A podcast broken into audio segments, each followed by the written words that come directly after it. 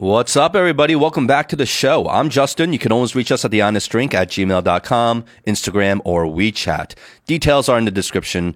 And of course, if you've been enjoying this podcast, go ahead, rate, comment, and subscribe. Our guest today is an old friend. He's an entrepreneur. We've had him on the show before, and he just got out of a two week quarantine in China coming from the United States. So he gives us the lowdown on his journey from America to China, and we also get a glimpse of his life back in America.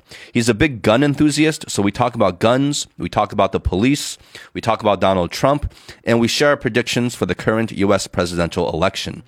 This conversation turned into more of a debate we definitely did not agree on everything that was said, but that's good. It makes for more interesting conversation. This episode was recorded on Halloween. We were in our costumes. It's always a fun time having him on the show. So, without further ado, please give it up for James Wu.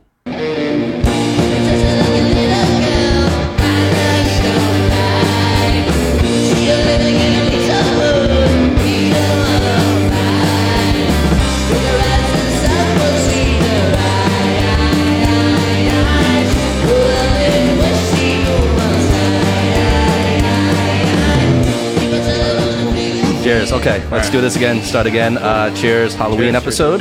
Happy Halloween, guys. Happy Halloween. This is the first Halloween I haven't had a costume in a while, like a like a true costume. And this is the first Halloween I've actually had a costume in a while. you know? Yeah. Yeah. how are you hanging there, James? I'm pretty good. I'm pretty good. I'm pretty Yeah? good. Yeah, yeah, yeah. Scale 1 to 10, how hungover are you right now? It's not hungover. I'm still drunk. Oh. Yeah, Did you get any sleep last night? a little bit. Where'd you go? Core? Core. Is Core like bumping these days? That's fun. That's fun. Yeah, it's Yeah. popping. I enjoyed it. So what is it like since you? Okay, first first of all, let's just uh So what is it like to be in the world? to be social. yeah, to be social. No, first of all, let's let's real quick recap. uh. you, you know what's going on with your situation because you just got back to China. Yeah, you just go. finished quarantine. Yeah. Right. So for all the people that wants to know how to, to get into China right now, basically first you have to apply with the consulate for a special visa, either visitation for family or work, right? Once you get that visa, they make you go get a COVID test and then you send that result to the Chinese consulate. They give you a QR code that's a countdown timer of 72 hours for you to board the flight Oh shit. if you miss that time window, you have to go get tested again, go through that process. Right?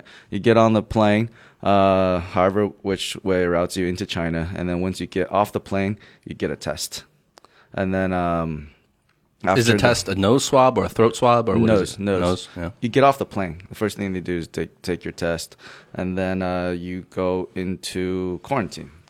So seven days, hotel, if you have your own place. So like Justin, you would be in the hotel for seven days, and then seven days at home here. Uh, Well, not unless uh, only uh, not unless if you have a, a family member already or a roommate, then you can't. yes, you can. They have to have, they have to stay home with you. Yeah, yeah, they have to stay home with you. But Yeah. yeah, so it's like basically you can't because no one. If a person who's already like free, they're not gonna Yeah. jail themselves with you just so you can stay at home. I mean, some people might. Some people, right? Because they don't have to be in the hotel for 14 days. And during that 14 days, uh, you get tested after seven days, and then you get tested again before you leave. So, two more tests after that. It's quite vigorous. Yeah, yeah, it's fun. But you were telling me your flight got canceled Yeah. when you got to LAX at so, the airport. So, for everyone to know, it's um, right now, there's no transfers from Taipei and Hong Kong into China. Just no transfer. yeah. I mean, Hong Kong people can fly directly into China, but you can't come from another country to transfer into China through those two cities. Other ci- countries and, are okay, but just those two cities, you can't do transfers. Don't buy the ticket that transfers from Taipei. They'll, they won't. So you were board. in the airport with your luggage, sitting at the Yeah. like basically at the terminal Yeah. when they told you like Yeah. you can't transfer. Yeah, So you had to like cancel that ticket and like rebook a whole nother ticket. Right like- on the spot where they jack you in cost. Right? Yeah. Jesus. don't, don't remind me how much that ticket cost. so it's, it was a big ordeal to get your ass back to China. Oh fuck yeah, dude. Jesus. It- It's not like okay, I'm gonna go to China right now. No, no, no, no, no. You you go through hell to get all that done, and then Yeah. in, in November sixth, they just upped the uh, requirements more. You have to get a antibodies test as well as a COVID test. And if you have the antibodies in your system, you can't come in either. So in other words, you you can you you, you can only be one hundred percent COVID free. Yeah. You've never had it before in the Yeah, past. yeah. Mm. Then you can come in. So what's up with the antibodies? Because I thought antibodies were good, were a good thing. Yeah, I don't know. That, that's just the new regulation. I guess it means that you must have had COVID. If you have the antibodies, you must have had Yeah. COVID Had to COVID begin to begin with. So any contact with COVID, like you're out. Yeah. you can't come in. Yeah. I guess that's the logic behind it. Yeah. So if if you guys are wondering what's it like in the states, Yes, I'm I'm I'm most curious about that. Okay. Yeah. So I was just there, uh, Let us all know what the minus hell the is going quarantine on. time, right? Everything's normal. Nothing's crazy. I, I'll I'll speak just for my own city, Vegas. yeah. Where, where are You're you? in Las Vegas. I'm in Vegas. I'm not in New York. I, I don't know what's going on in New York, right? I'm in Vegas, and everything is just everyday life is normal. Uh, establishments like Target, Walmart, um, you have to wear masks. Costco, you have to wear a mask. Everybody has to wear a mask. and people wear masks when they go in, and you can't go into Trader Joe's if you don't wear a mask. I hear all these stories of people fighting and Yeah. arguing and Dude, just just listen. To Yeah, me. but that's the minority media. of cases. It's media, right? Media, right. Well, it's not just media. I mean, like there are, but it, just like the majority of people are I just following gotta the go through, rules, yeah. and And most of the time, even during like the the time where what March, where everything was April was kind of crazy.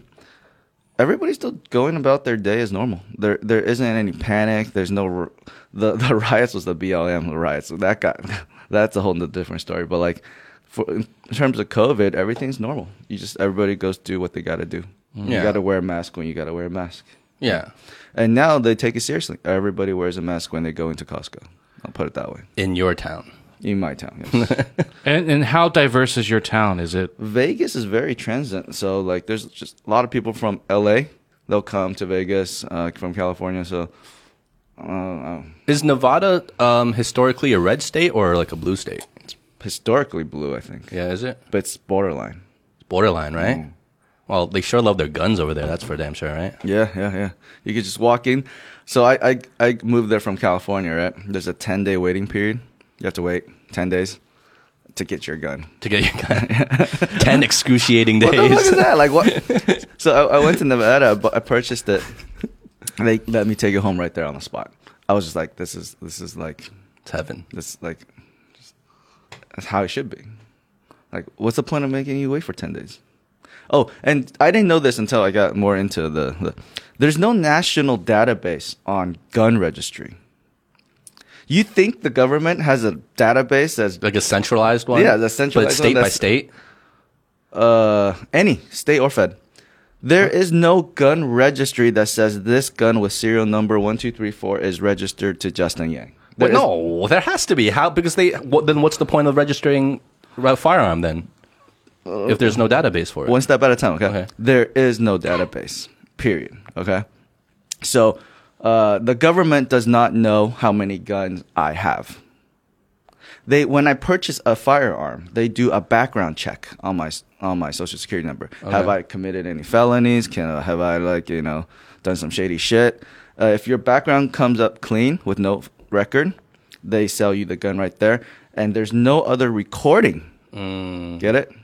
So it's just it's just a test to see like Yeah. if I can sell you a firearm, and it's just and that's where it just stops. That's where it stops. There's no registry. I always thought that this gun was registered to me. If I lose it, they'll track it to me or shit like Yeah, that. they- they can look you Yeah, up. They, no, they don't. They What? can't. Yeah. Are you sure about that? How I'm- do you I'm know? sure. I'm- Is that I- just common knowledge? I have a lot of guns and I, I did my research.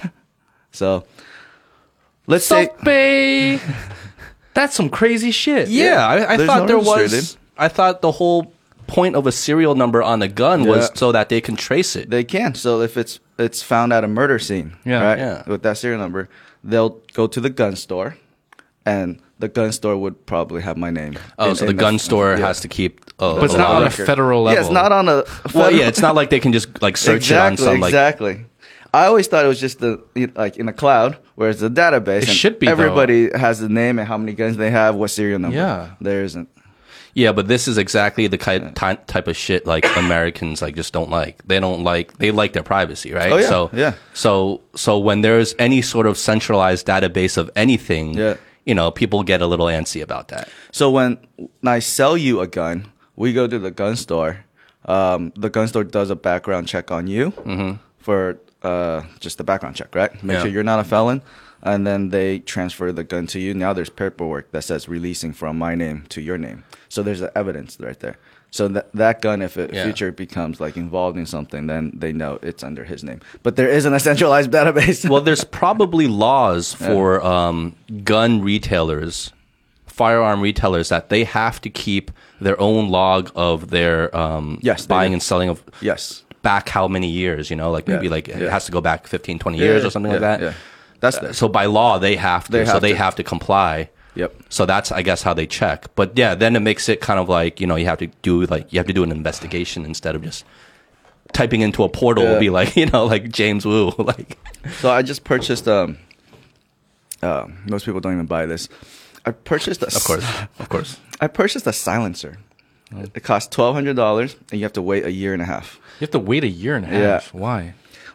Why do you need a silencer? I guess No, but the year and a half are they like doing some sort of check on you? Like what is that year and a half? they're just doing processing paperwork. It's probably so people don't buy it on impulse.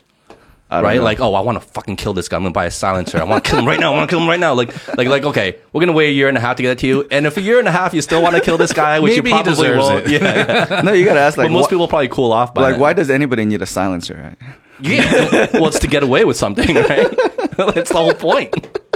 when I found out I could buy a silencer, and I was like, "Holy shit! I'm buying, a, I'm buying a silencer. Like, why would I not want a silencer?" I- But but that's only in Nevada. You can buy legally a every, silencer. every every state's different.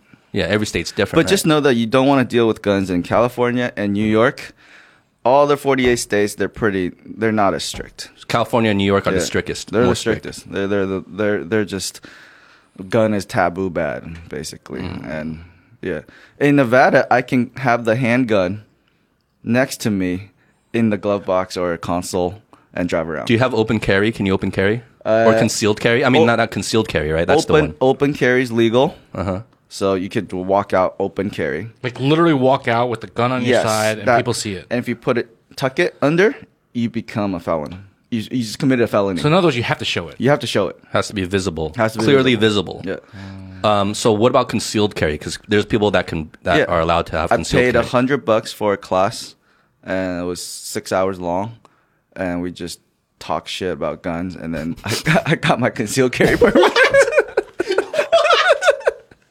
You're allowed to conceal carry. James Wu is Yeah, allowed to yeah. conceal carry a firearm in Yeah, America yeah. With paying a hundred bucks. Yeah. In a six-hour course. Six hour course, yeah. well, yeah, this- with with the silencer.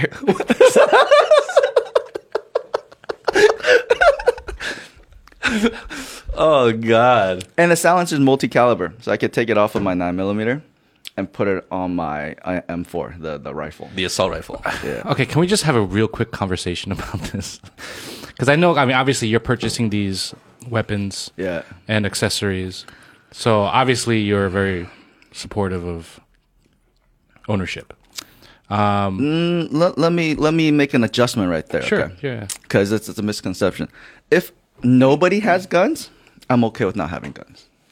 Like, It's the fact that it's legal that It's- you're going to take advantage of it. So you're like, why yeah, not? if, if if everybody kind of has guns, like, why would I not have a gun? Yeah. That's the Yeah. But if there's a law that says nobody can have guns, I'm all cool with that. I think that's great. Like, shit, it's safer. I don't have to worry about the other person having a gun, right? Ever, like China. Does that go through your mind though? Does that go through your mind? Like, I need to protect myself because who knows what other crazy motherfucker is going to be out there. Exactly. Yeah. Like, Really? yeah. Shit. Um, everybody in Vegas, pretty. Not everybody. Sorry. A lot. I would say forty percent has a gun in their center console. Jesus. yeah. Like, like I Or can understand that. Thirty though. percent. Thirty I, percent. I cannot. I used to be pretty harsh, like anti-gun in terms of like the philosophy, like or like the reason why you would even have a gun. Yeah. But if I were to live in the states right now, I would probably also want a gun Yeah. because that's the idea of like every other motherfucker out there has a gun. Well, right now because of all the shit's been going down, right? Well, that just amplifies it. Mm-hmm. But still, if if a random dude, right, if James Wu can pay a hundred bucks for a fucking like concealed carry and a silencer, Yeah. Right? And you know James Wu's character. What about the people that you don't know who Yeah, they exactly, are? and- and their exactly, kind of exactly. Yeah.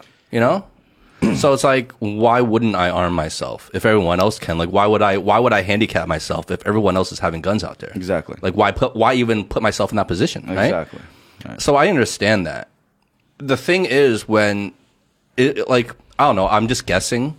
Like, I guess the fear with like gun gun control is that people, even if you tell them like, oh, no one's gonna have guns, people are still gonna feel like, oh, well, some people are still gonna be able to skirt the system, and there's still gonna be some bad apples out there that are gonna find ways to get guns. Sure. And then no one else is gonna be armed but them. Sure. So then we're fucked, right? Is that the mentality you think? I guess. It's almost like it's too late already. Yeah, it's too late. You Yeah, know, yeah. Yeah, you can't put the we, genie We back in live the in a country here Yeah. in China where you know nobody carries, right? Yeah. So it's legal. So y- there's no worry of that. You know what I mean? But Yeah. over there, even if they were to make it illegal, there'd still be a, a, a time frame of this adjust, adjustment period, right? And plus all the people that already own guns. Well, there's so many guns What, are you out there already. collect all the guns? Yeah, You there's know, no you, way. you literally cannot do it because uh, who's gonna go take a Yeah. person's gun? Yeah. It's like knock knock. Um, can I can I take your uh, collection of guns, please? well, literally, a civil war would break out. yeah, we go. Yeah. Yeah. What's already yeah. Who, who's, who's, who's gonna go knock on that? Nobody's gonna do that. you, James, I'm- I'm with wait- your silencer. I'm waiting for James to buy a freaking missile launcher. Like, if anything, I, I feel like that's even more appropriate than a silencer. What's the most badass gun you have? I have a lot of badass guns, um, but the, the most badass one would be the 300 Blackout. that sounds badass. So, so I build all my guns. I don't purchase it off the shelf. I buy all the parts and I put it all together myself. So it's all just customized. okay. Uh, my own barrel, my own trigger, uh, everything's just top tier shit put together. Oh, this is stuff like SEAL Team Six uses. Okay, Wow. because that's where you are. so it's I can't really You're- you're- answer you're- your question like Six, what's so. my most badass gun. And you just can't. There's no answer. It's just because they're all so badass. they're they're all pretty cool. I have a nine millimeter that holds Glock magazines. Do you guys know what Glock is? I've heard the name Glock. Yeah, it's like standard issue for like police officers. Yeah, right? so Glock is the most widely used handgun. It's a brand. Um, it works underwater too, right? no, no guns works underwater. Oh no, I thought there were guns that worked underwater. because when the bullet comes out, it, it wouldn't. It'll just the lose, fire? The fire. It'll lose speed too combustion. fast. okay, Yeah. So you can't sh- get shot underwater. you And can't. You can't. Okay, If it if it was if it was like this, you can't. Like Yeah, it was this right distance, there. right there. But it'll lose velocity right from here to that door. It'll have no velocity. oh, Yeah.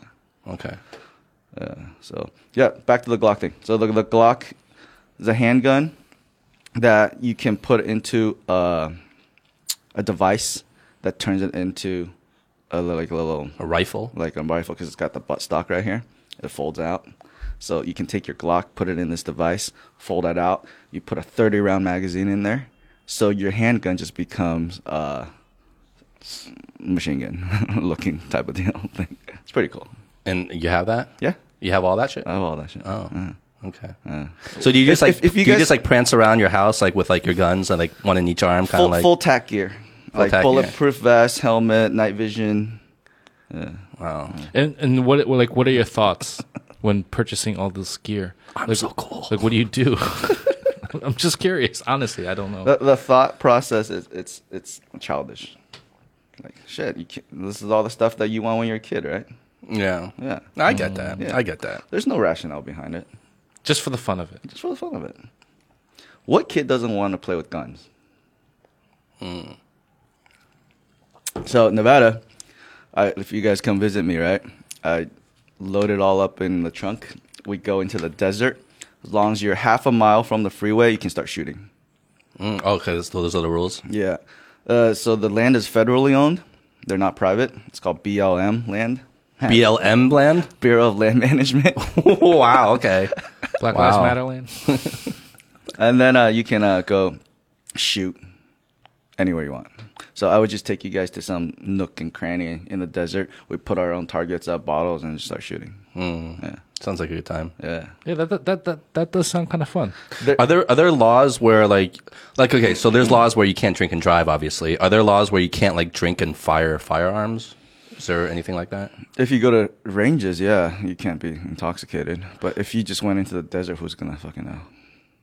I'm saying like a cop put like Like if if so happened a cop were to be there and you guys were drinking beers, shooting guns, like would would you guys get fined or arrested? Uh, or?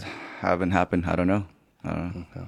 Probably not good. what about like like accidental fire? Because if you're saying like half a mile out and then Yeah. you're just shooting around, but I Yeah. mean bullets go pretty far. Yeah. You know what I mean? Well, they well to my understanding. Correct me if I'm wrong, James. They actually don't go that far because they they did they like drop to the ground rather quickly, right? The bullet Uh, oh boy. the bullet succumbs to gravity rather quickly. Like Let's put let's put a yardage to this. Uh, rifles have an effective range. I think uh, fifteen hundred yards. Oh, so that's that's 15, a long way. 15 It's almost a mile. Fifteen football field. So there's two two. There's a Fifteen there's- football fields. there's a range where it still can kill someone, and there's obviously it loses so much speed that if even if it does hit somebody, it won't kill them. Uh-huh. So the effective kill range is the I think the fifteen hundred. for like sniper rifles. Yeah, distance wise, What about handgun? a lot less. Yeah, I would figure like three football fields. Three football fields. Yeah, effective kill range around there. How many football fields? So do you, would you guys buy guns? I would. Yeah. I would. Like like like I used to. I, I would. I, I used to be like pretty heavily on the side of I wouldn't. Yeah. But if I were in the states right now, Yeah.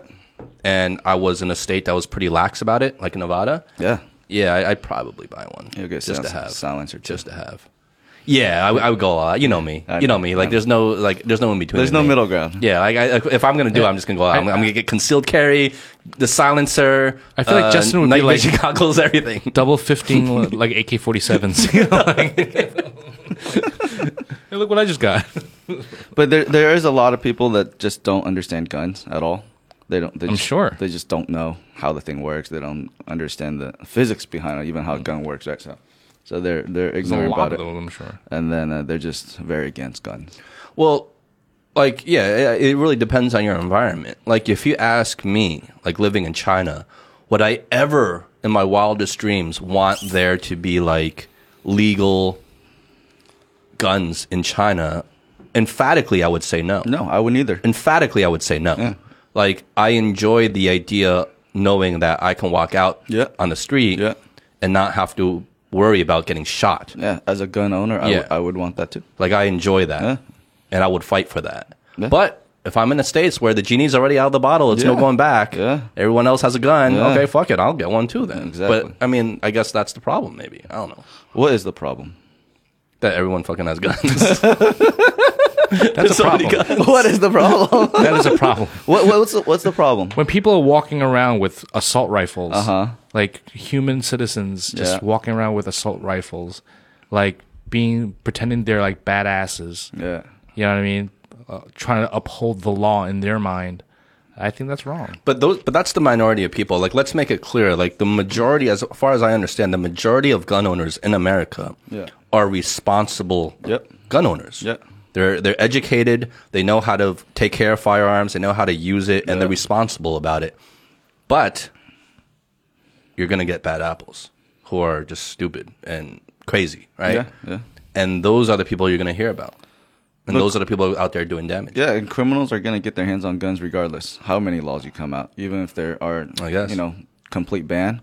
If you want it, you're you're gonna mm, find a There's way a to. way, yeah. There's a way. As long as there's money, there's a way. Yeah. So All right. Well, I wasn't expecting we were going to talk so much about guns on Halloween, but um, though you mentioned Black Lives Matter, um, so that did that did that really affect you in Nevada? Was that in Vegas at all? there was some rioting, um, mostly in L.A. I would from my vicinity Uh-huh. and what I could see, it was all in L.A. Vegas, they kept it pretty con- under control because the casinos are mobs, right? They have their own sec- security. You can't really go fuck with them. yeah. but uh, there there were some demonstrations on the on the street, and I think the whole black like it's stupid. The whole thing is just stupid. I don't I don't, I don't see the point behind it. Like, Can I- you can you elaborate on elaborate? that? Hold on, hold on. One Let second, me- one second, let one second, one second. let me put- yeah, yeah, yeah. A lot of worms in there. Get the, get the popcorn out. So I think America Uh-huh. is already pretty good in terms of equality and treating everybody fairly. It's like the beacon of equality in the world. Okay, like I, I just feel like it, it treats minority with a lot of um, thought behind it. They're like, hey, let's make sure these people don't get like you know fucked over. Or, let's make sure they they're they're responsible. Hey, you can't say this word because they they they're gonna get their feelings hurt. Fucking look at China, dude. You can do all those things, right? But America's like that one country that goes, okay, we gotta make sure everybody is, and yet you get the most revolt from there. Why? Why is that? Why are you picking on America? It's already like setting the gold standard of being equal to everybody, right?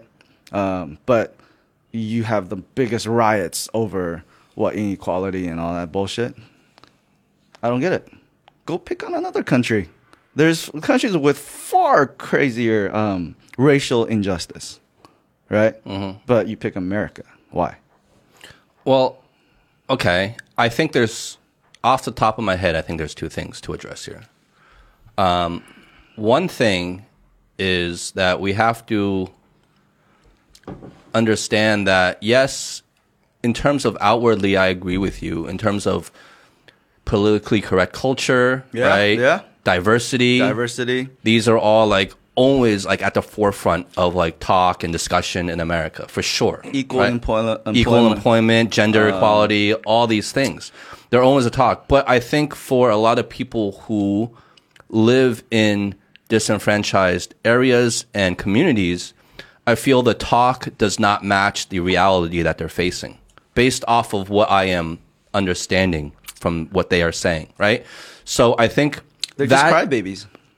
I don't know if it's crybabies. It's Yeah. like it's like yes, you're putting out this message of equality, but that's not actually the reality of things.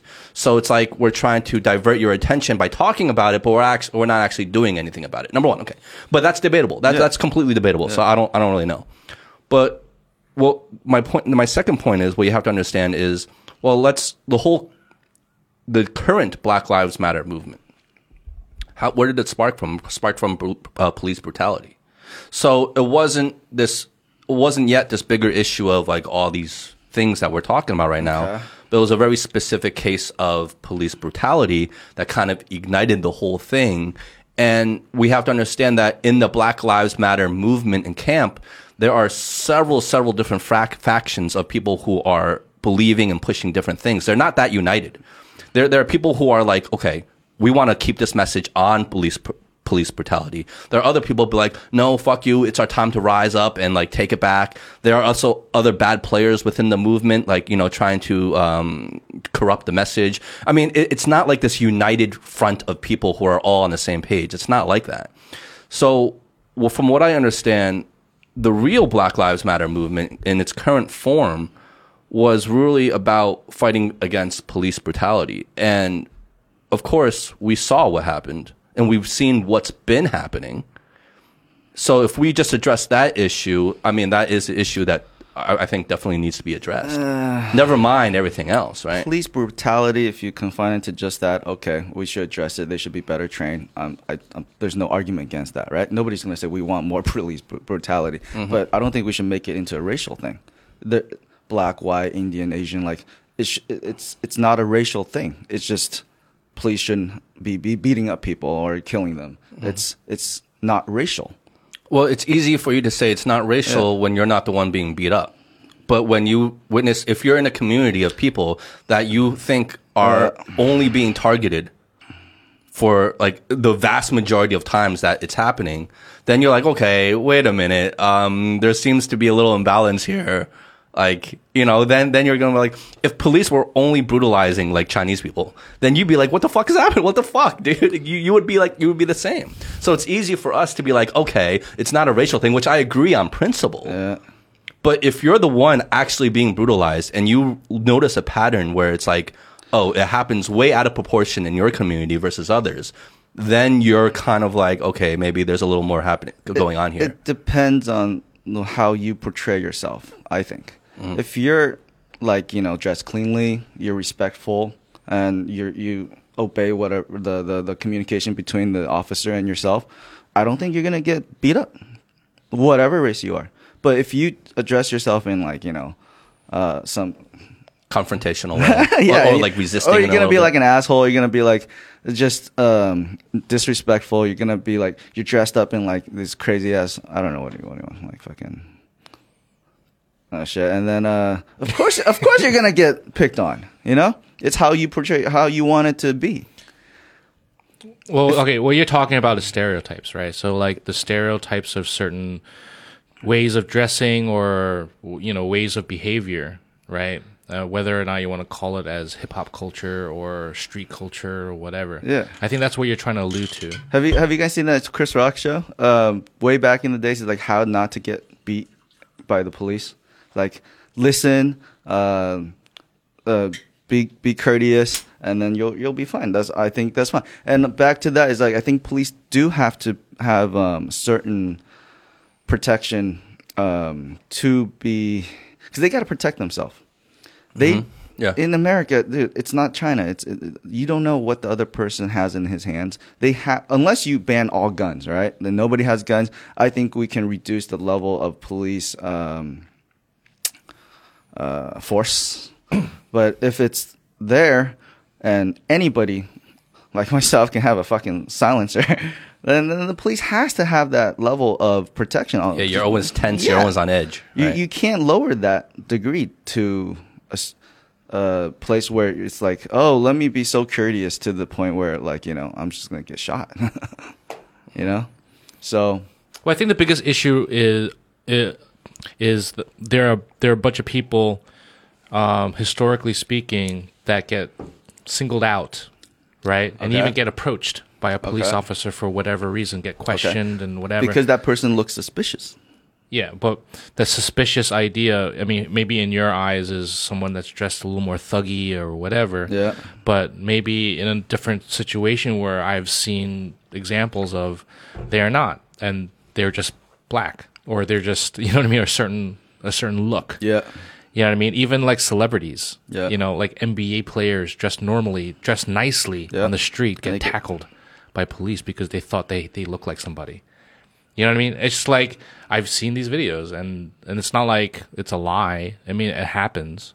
So I so so so on one on one side I can understand what you're trying to say, James, which is yeah, if you're cooperative and you know you, you're just like uh, you treat officers with a certain amount of respect, if they treat you back with respect, everything will be hunky dory.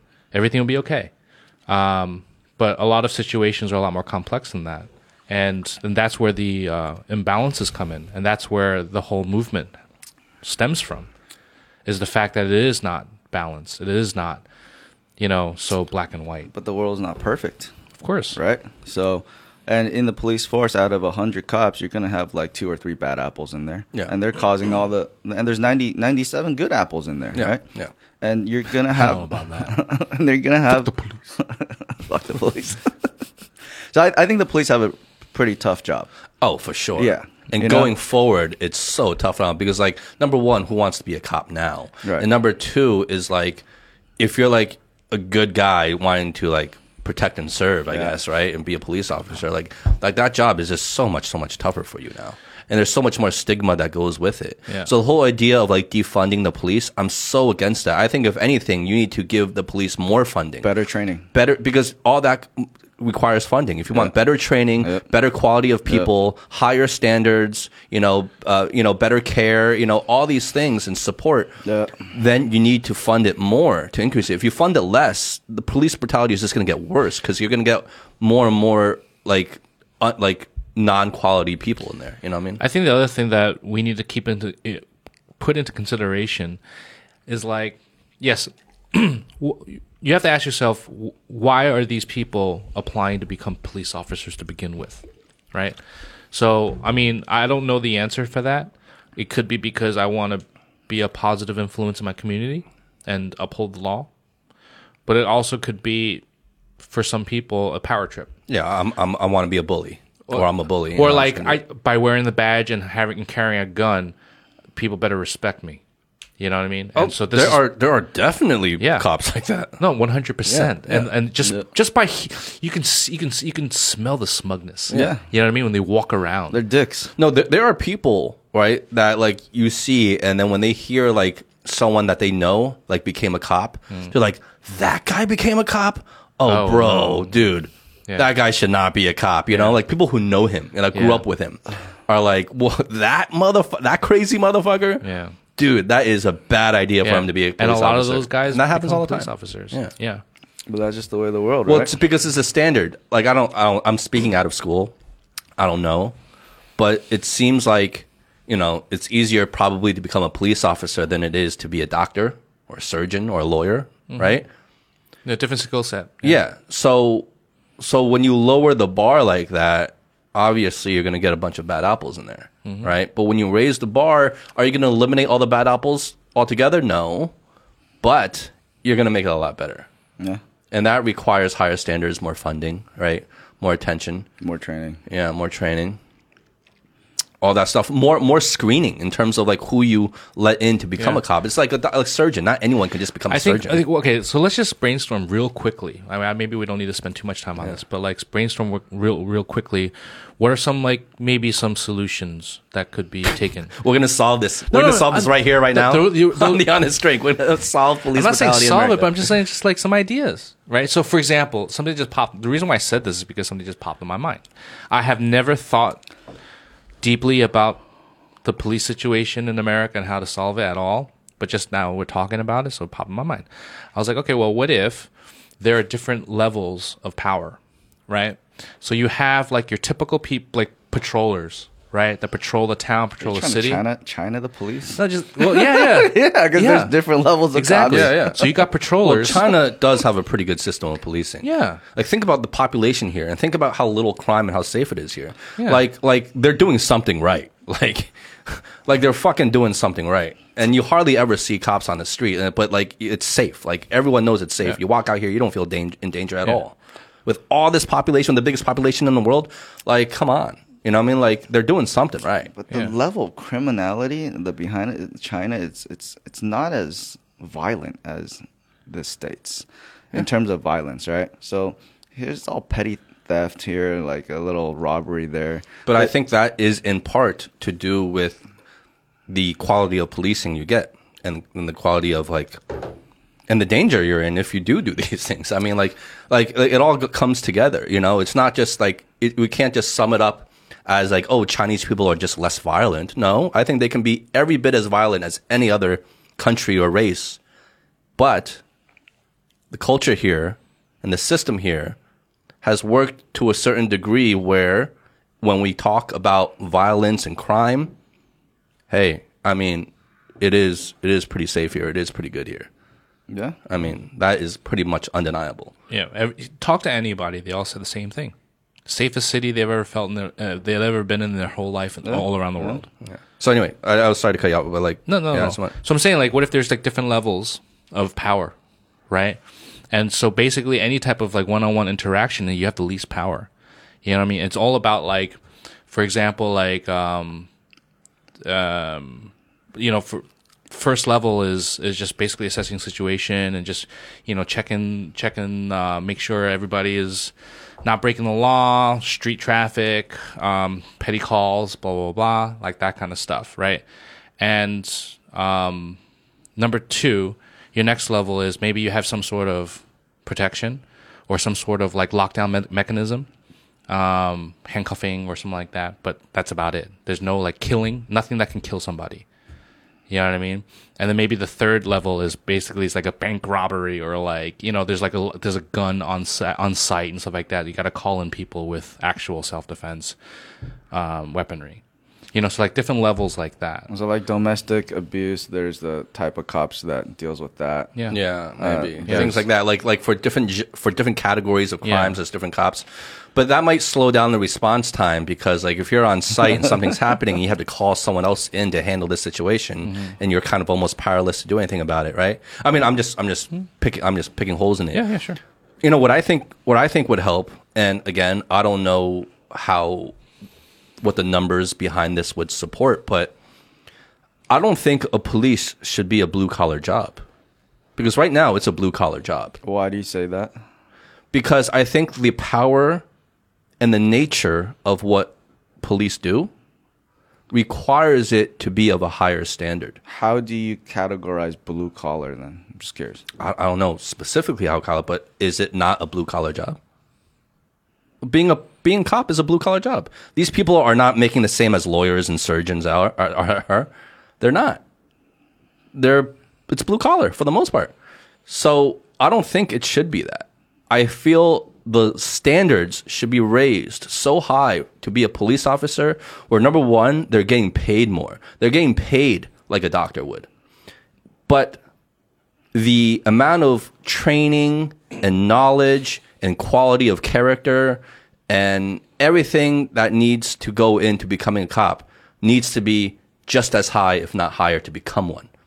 So you get rewarded for point. it. It's a good point. So you, it, so it becomes a high status job, Yeah. like a doctor or a lawyer, Yeah. right? And it's not blue collar anymore, and they're getting paid, rewarded for that, but they have to take on that responsibility, right, in a responsible manner, where the screening and filtering of these people becomes so high that like you know you're only getting quality people through. Now, obviously, I haven't thought this whole idea through. I mean, maybe by doing that, you're never going to get enough cops to control the population, and you'll have a numbers problem there. Maybe. Which goes back to the tiered thing that Um, Yeah, I'm that goes back to the tiered thing. So maybe it's a hybrid of the two ideas. Yeah. I don't know. It's like it's almost like elite forces, right? In, in a way, right? So it's like the elite forces come in, aka the police officer, because you you trained enough, you you qualify mentally from an IQ level, from an EQ level, to become a police officer, right? So that when you when you get called in, it's because it's some major shit.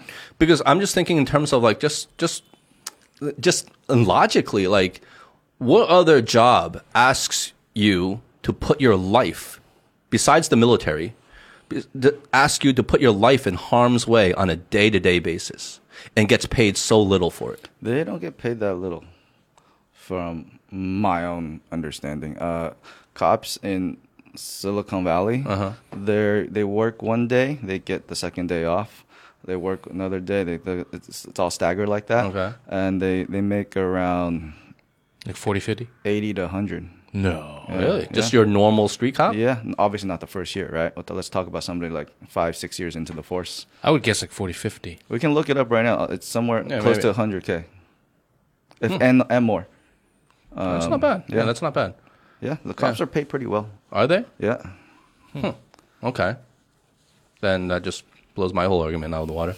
no, but you, because when you end up growing up in the States, you think of cops as a blue collar job. You don't think of mm. that as in the same level as being a surgeon, yeah, right? It's like two different levels, yeah. right? In terms of status, Status, in society and pay. Like, like surgeons can go home to their mansion and their penthouse, you know, like, you know, but you don't, you don't really see, that's not how cops live on a whole Yeah, right?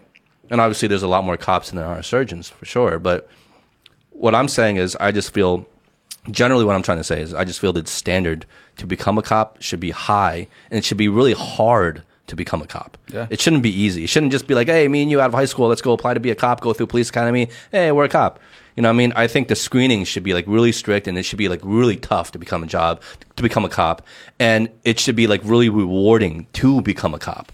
Like, oh, I made it there. yeah. You know, where you really value the position, where you really like hold dear like the work you put in to become a cop. Yep. Instead of just being like, hey, I'm a cop. Okay, now what? You know what I mean? Kind of thing. I always wanted to be a cop, actually. Really? Yeah, Really? yeah. I never said that. You were like a motorcycle driver, motorcycle racer was almost, or Formula Well, One that- racer. that- that's like dream, but like you know, as an everyday thing, just pulling people over, give them some tickets. See, you're the exactly the type of person that shouldn't be a cop. he has like 50 guns. How fun is this? like we're talking about like power trips, right? Like, and he's like, yeah, I want- I was wondering, like, you could pull people over, give them Oh, tickets. check it out, check it out, check it out. It's I not. can I can bend them to my it's, will. It's not the power trip. I don't have that power trip where I, I get a, a, a high off of you know ordering people. I, I don't. I just think it's pretty fun to drive around, talk on a walkie-talkie with my buddy. Hey, well, you, you got that. Uh, like like you, you scan over there, I'll hunt them over here. like for speeding, right? Dude, the keywords, dude. Keywords. I will hunt them. No, like you get the radar. Check it out. You get um on the overpass. So Justin will stand on top with his radar, shoots down the car, and then I'm I'm in the other vehicle, like ready to go on the off ramp, like to go chase the speeders. How fun of a job is that to, It- to do that? Right? It's like I don't James, know, you like, are maybe for one time, but like do it on a daily basis. I don't you are so. the cowboy that cannot become a cop. to. No, I, I would be very curious. That'd be very nice. Like, wh- wh- what's what's the what's the problem? I, I don't say anything. Well, it's just I think it'll be a fun job. Let's uh, let's shift the conversation. a little Yeah. bit. Let's um, Let's move on. let's talk about well, just for the listeners, James, because of the things you're saying, I want people to understand kind of like where you're coming from and your Yeah. background. Okay, so where were you born? I was born in Shanghai. So you're Shanghainese. Yeah. Yeah, you're full blown Shanghainese. Yeah. I mean, you've lived in Shanghai many years, and you know. Yeah, it's- I, I'm I'm 50-50 in terms of I, I counted when I was like 36. I, I lived half of my life in the states, half of my life in China. Yeah. Yeah. So I think that's really important for people to understand when Yeah. they hear you talk about these things, because you're you you've had equal experience on both sides of that fence Yeah. in China, and you're Chinese and you were born in Shanghai, um, but you're also very American, Yeah, right? Quote unquote. I, I can fit in both country, like fit, like a fish in the water. Yeah, yeah, yeah. I, I don't get awkward, like I'm feeling weird or Yeah. I yeah. j- I, fit right in. yeah. Well, that's what I really appreciate about you because like you are like. Hybrid. Yeah, you're really a hybrid. You're so ingrained on Yeah. like both sides, right? yeah. Like you can just go into like the most local Shanghainese, Yeah, like hole in the wall yeah, here, yeah. and just like fit in right away, speak, speak- Shanghainese, speak Shanghainese. with them, and just like be uh, understand the culture completely Yeah. and live it completely. And you can go into like fucking Nevada, In and out burger. in and out burger with all your guns, Yeah. and like you know you're just like in that community completely. The only you thing he's what I mean? missing is a cowboy hat. they always make fun of me for that because I drive a truck and I got guns. They're like, "Who are you?" I'm actually pretty envious, just like you said, Justin. It's it's to be able to swiftly go back and forth on both sides so so deeply is is is is, is amazing. Well, it's it's a privilege. Yeah, you know what I mean? is, it it's a privilege because it, the problem is the vast majority of people in this world, no matter what country they're from, can't do that. yeah, We're in a very privileged situation where we get to kind of like see both sides Yeah. and talk about things from with that experience Yeah. and from that perspective whereas most people live their whole life in their own bubble now whether that bubble is a racial bubble a national bubble a political bubble uh, whatever bubble and of course we're in our own bubbles in many ways but in terms of when we talk about countries and nationality and all these subjects Yeah. we're not because we we have one foot on each side yeah, we do. right Yeah. between east and west And I actually, um, so looking at my own life, it's really interesting because uh, a lot of people come to China, what like for X amount of time, they and then uh, when they when they graduate. Sorry, let me start that over. So people come to the states to study, and then uh, From they- China, from mean? China, and then they go back to China. I kind of went the opposite way. So I I came to China after college for ten years, and then I went back to America for another five years. So I'm getting a lot of the duality. So I, I have like, you know how you stay in a place for a while and it kind of changes you for a little bit. Mm-hmm. You guys been changed by China for the past for ten sure, years, you know, sure, in, in sure. a way mentally, because everything. And then when I went back to the states, I felt like the states is changing me again. When I Mm. was there, it's really interesting. So like I have a little bit more different perspective now Yeah. than when I was living in China. It's really interesting. that's a really good point because Yeah. you keep go- bouncing back Yeah, and forth yeah. bouncing back and forth Five years there, dude. Like, yeah so- where you're not letting one place completely reshape you Yeah. too much Yeah. because you keep bouncing back and forth right, right.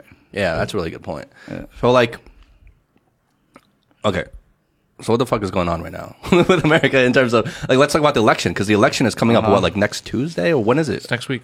next week Yeah. what day is it November fourth, third. no, No. third right November third is the election Yeah, third. Is it a third? Yeah, I think it's the third I think it's the third So I got my ballot in the mail did you vote already um, the day my plane departed. So I I couldn't I couldn't vote. so are you gonna vote how are you gonna vote I can't I can't so you're not gonna vote I can't. I'm in China.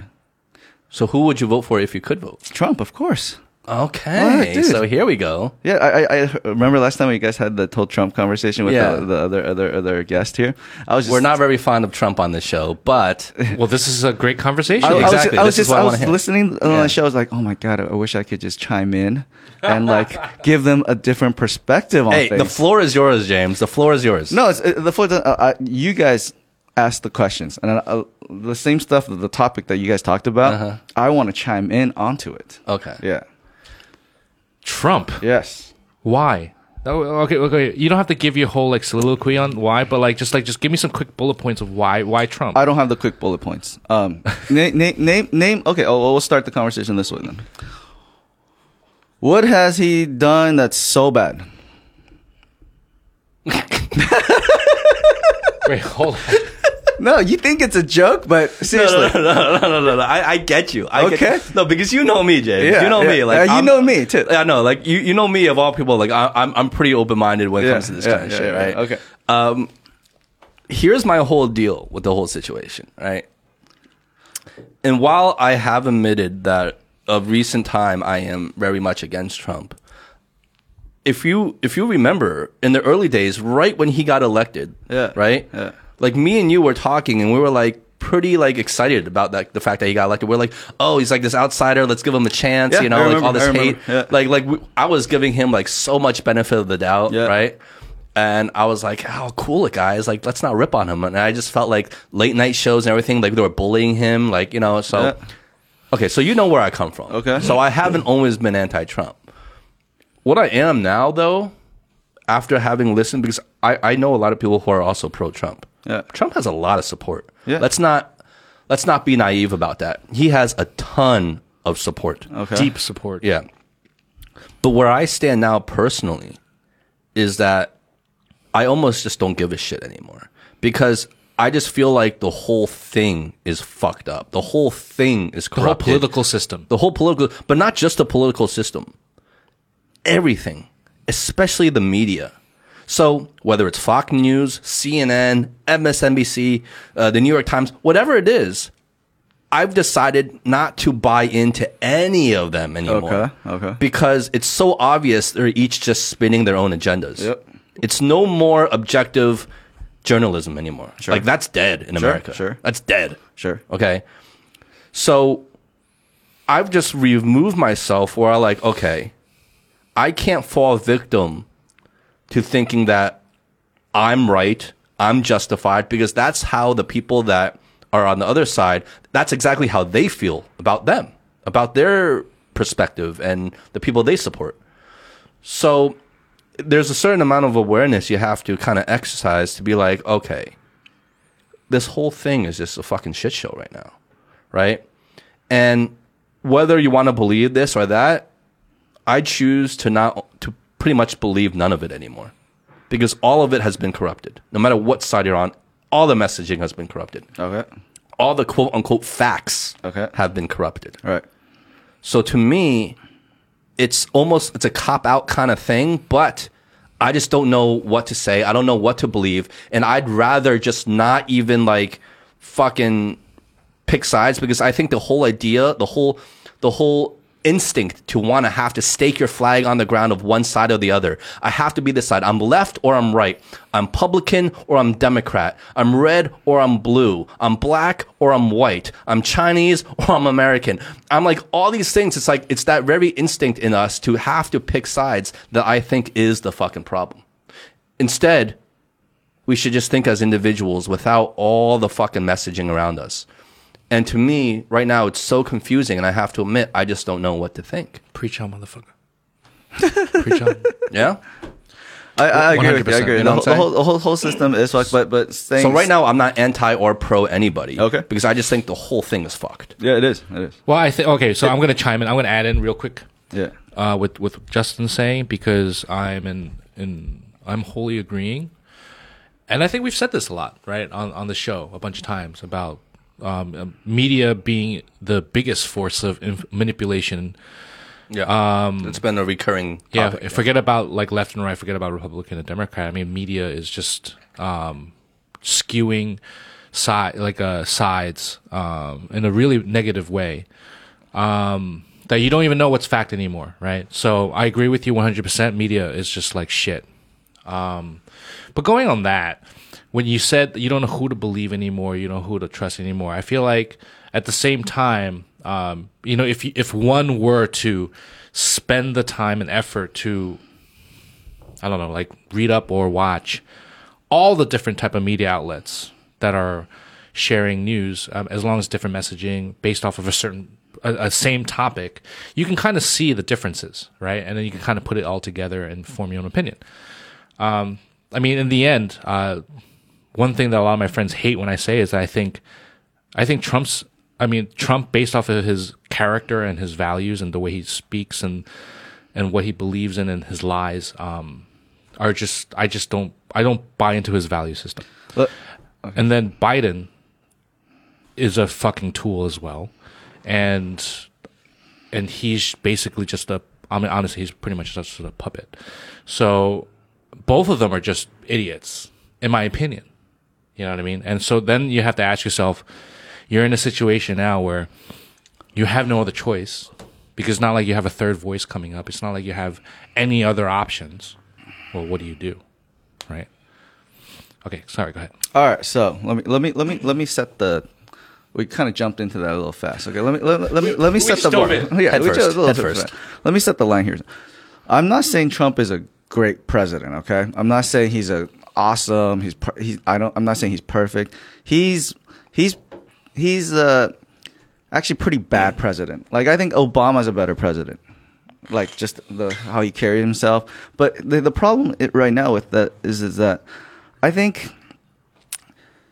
Trump isn't as bad as people think he is because they literally want to tear out his guts and set it on flame, right? Why do they want to do that? It's because they don't like him as a person. They they just don't like him as a person. They don't like his like his demeanor, his motive, the stuff that he says. But they they they're so blinded by that hate. They're just oh I hate that guy so much. Oh my god, fuck, motherfucker, that guy. Like like they don't see anything else that he does. Period. Like that's how, and I don't, I, I think that's unfair to Trump. Okay, in- like in what. Well, not. What do you mean, like what? Uh, What? What? Okay. so Everybody's on the ta- bandwagon of fuck Trump. Yeah, but take away the take away his character. Take Yeah. away that you're saying right. You're blinded by his character. You're Yeah, blinded by yeah, his personality. yeah. Take that away. Okay, what has he done? I think he's done a great job on the coronavirus. Yeah. Mind blown. No, mind blown. Yeah. So how do how are you gonna measure uh, uh, the the job that he's done? Is it is it by the number of people die or is it by the economy? What what scale are you using? Is By any of it. By death? All of it. All of it? Yeah. So let's take let's take the number of affected, the number of deaths, and the economy. Yeah. Have any of those been trending in the right direction? I think he did a great job by keeping the economy open and, and just uh, not. Uh, yes, people It's, died. it's. I feel like the economy has been half-assed, and it should have. It should have been. it would have like, been a lot worse Let- if let you me- closed it down longer, though. Let me let me clarify a thought though. Yeah. I believe if any president were in that position where the coronavirus hit, Yeah. it would be a really tough job. Yeah. And things wouldn't be like oh so great right now if anybody was in there. Yeah. Right. So it would be a tough job for anybody. Okay. So let's just say that. So I, I'm I'm being very fair about that. But we cannot sit back because this is from Trump's own words and his own actions that I'm saying this. It's this is not from like like the news like or a late night host telling me something. This is from his own shit. So he has been pretty much denying the seriousness of this virus from the very, very, very beginning. Now, if you're on the boat of like you agree with him, where okay, the coronavirus isn't that serious, you know, it's like it's kind of like the flu. We'll get over it. Well, everything will pass by. It'll blow over. If you're in that, okay, then I can kind of understand where you're coming from, I guess. But if you do believe the coronavirus is a serious thing, and you turn over and watch Trump, and pretty much everything he does, everything he says, is signaling to you that he's not taking this virus seriously. He's playing it down, Yeah. even though he knows it's a serious thing because Yeah. we heard the Woodward Yeah. tapes.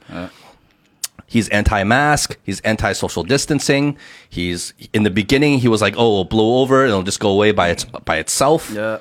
all these things like there's countless like there's a whole laundry list of things that he said that's just like just like fucking retarded right so because we're just talking about the coronavirus we're not talking about all the other things that come with the presidency we're not talking about his political policy international policies just talking about his handling of the coronavirus right now um, then to me he's done a terrible job he literally lied to the people about the coronavirus You have to. and he has been continuously lying and playing it down. You have to lie. Why do you have to lie? Because if you play, uh, uh, tell the uh, uh, the truth, like let's say, oh my god, this thing's gonna kill you all, right? Everybody's gonna go panic. Like just, just like just the, all the like people hoarding the masks and shit. Uh, like, if, Well, does that the- the speak more whole- to the whole- American culture than than it does to because The like, whole country would just go into chaos. But China did that. China basically said, "Oh, this thing is fucking serious. We're fucking Okay. locking down So- millions of people so- in a city. This is going to kill you." And everyone was like, "Okay, See, let's take this shit seriously." And now we're all good. we're all China good over can do that, okay? Because Chinese people listen. Americans, we don't listen to what the government says. Like, if you want to lock me down, fuck you. I'm going to kill you all, motherfuckers. Like, That's true. like, Okay, uh, you're talking about two completely different type of people, right? Chi- Chinese people, they're they're very, very docile. If the government says, "Okay, stay home," I'm going to stay home. So you think the president should be lying and playing it down? Yeah. To let people, more people get infected, just uh, to, to avoid a, So- a, a panic. so the whole death rate. people is what? should be panicking over The- it. the if whole people were panicking over it earlier, then maybe less people would die. I don't know. The the whole death rate is like zero point two percent, right? So that But is- what's the actual that- number right that's, now in terms that's the total? that's the actual like death rate, and it's not that bad. So if you if everybody gets infected, you're, you're talking about X amount of people dying. It's it's kind of like just all old people anyway. So less less payment to Social Security. Wow. Wow. Okay. How do you- I'm, you know, I'm trying to stay open minded here. I'm trying, I'm, trying, I'm, trying to, I'm trying to be cool, James. I'm trying to be cool. So most of the people they're they're not gonna die. The, it's it's a very small population, and Mm-hmm. then if you're gonna let the um, country go into chaos and tr- uh, forget about locking people down, you can't even get people to wear a mask. Yeah. How are you gonna make get Americans to do anything? They're gonna do whatever they're gonna do. Trump did the exact correct thing. He yeah, but if Trump let- came out finish, strong and this and the whole party came on strong with the, with being like saying the mask is the law. let, let me finish. So Trump actually has no power. The Fed doesn't have much power at all, unlike China, where the Fed says this, this happens. Trump, Trump, he actually doesn't have that much power. He, whatever he says, people are not going to do anyways. So he gave the power to the governors. They're like, hey, each state, you guys kind of decide how your state runs. You guys know your state the best. Uh, Whether they wear a mask, whether they're close down restaurants and bars, you guys make the decision. Governors, you guys make it. And you can't. Texas is different from California. You can't have the same federal one st- uh, law that make everybody do the same thing. It's just not going to happen. But I think you underestimate the amount of power that the president of the United States has over his own people. I think Trump does have a lot of influence and power over his followers, over his constituents. Yes, he does. He does. But Yeah. he, he he can't um, make a like every, everybody wear masks. He, he doesn't have the power to do that. But that's okay, maybe, but that's debatable. But the point is, he didn't even try. yeah. All right. Like, like whether or not it would have been successful is, is, is debatable. But he didn't even try to get people to wear masks. He, from the get go, Yeah. he's like, this is nothing. Yeah. Yeah. It's the fucking kung flu. Yeah. It'll fucking just go away by itself. And he said this like what, like back in like February or March. So- and he's like, in a month this will go away. So when we uh, and here we are so- in November now or October. You know, what I mean, like it's it's so like I, I just don't know how he can be. There's many ways that I agree that you can defend Trump on a lot of other things that might be unfairly um, criticized about him. But in terms of his handling of the coronavirus, from my own, just from my own perspective of what I've seen Yeah. from him directly, I don't think there is anything you can defend Trump with regarding the coronavirus, of his handling of the coronavirus. I think it is completely indefensible. I think, like, I mean, he blatantly lied. I mean, like, the fact that the whole, like, Bob Woodward tapes was not, like, not everyone's, like, just jumping up and, like, fucking burning the place down because of that mm-hmm. is amazing to me. Because he's literally on tape fucking saying he knows how serious this is. This is going to kill a lot of people. It's much worse than the flu. And this was back, what, like, February? It's strategy though. and Like, that he's going to lie to the American public. Are- like he's you- literally on tape saying. Are that. you saying that uh, political leaders don't lie to the? No, to- they've like, all lied. They all lie. They've all lied. It's, They've all lied. like I, I also. but they shouldn't all get a pass either. And we're talking about Trump in terms of a coronavirus, an actual Yeah. outbreak Yeah.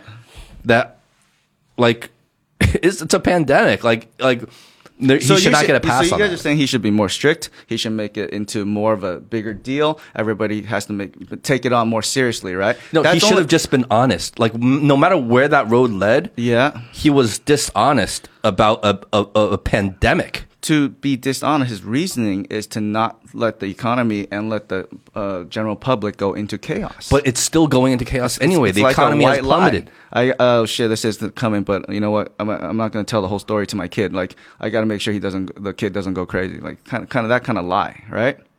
Yeah, but Yeah. if your kid's life was in danger, would you still you, lie you would still lie because you don't if that by not lying you might save your kid's life, like what? Like like you don't what kind of choice is that? That's a bad example, but like there has to be a certain kind of lie there to protect the population. I think.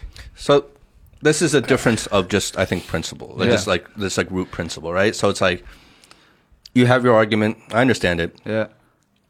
but I just don't agree with that. Yeah. yeah. Because you, even if you use just like let's use another metaphor of uh, for the mask because I feel like the mask is just like a big a big uh, factor in in spreading and containing the virus, right? Um, and one reason why Asian countries have been able to contain it a lot better is because of you know people accepting the mask, right? Now, um, in the states, uh, you never had the president once say out that everyone needs to wear a mask, or even take it to the next level of mandating. If you're in a public area, you need to wear a mask. He let Just- he let the governors decide. Like if uh, all the governors, if you think your state well, oh, needs the mask, then you guys Yeah, but that's not leadership. yeah, exactly. So, but Uh, At, a- at a Amer- time of a crisis, if you're letting your middle management be like, okay, you guys call the shots, like we're in a crisis right now that, that will affect the, the, the outcome and, the and bottom line of the bottom company. line of the company or the, the, the You're on your existence own. of this company. Hey, uh, middle management, everyone, you guys decide what you want to tell your own groups. Like that's not leadership. That's not why Okay. you hire you, you elect a president. But each state is so different. People in Montana are and the way they live and their how rural they are is completely different from New York. So you're gonna have the exact same mandate for people in Montana and New York. Yeah, why not? yeah, seatbelts isn't isn't that a, You- you a think the- universal? you think the virus gives a fuck whether it's this is Montana or New York? like, like but it, let's it use doesn't seatbelts. recognize state lines. Let's use seatbelts for example, right? If you're, you know, you have to wear a Seatbelt's a seatbelt. law. It's a law, Okay. Yeah. right? It's it's for your personal safety. I, I, But- I actually disagree with that law completely as well because but- you, you can't harm anybody else other than yourself. Why is that a law? Like it's my choice to wear a seatbelt or not. Mm, okay, so like you're in that camp. You're in that whole camp. That- It's like, so, so like that explains. That's like, where everything. that Yeah. explains. I can't hurt anybody but myself.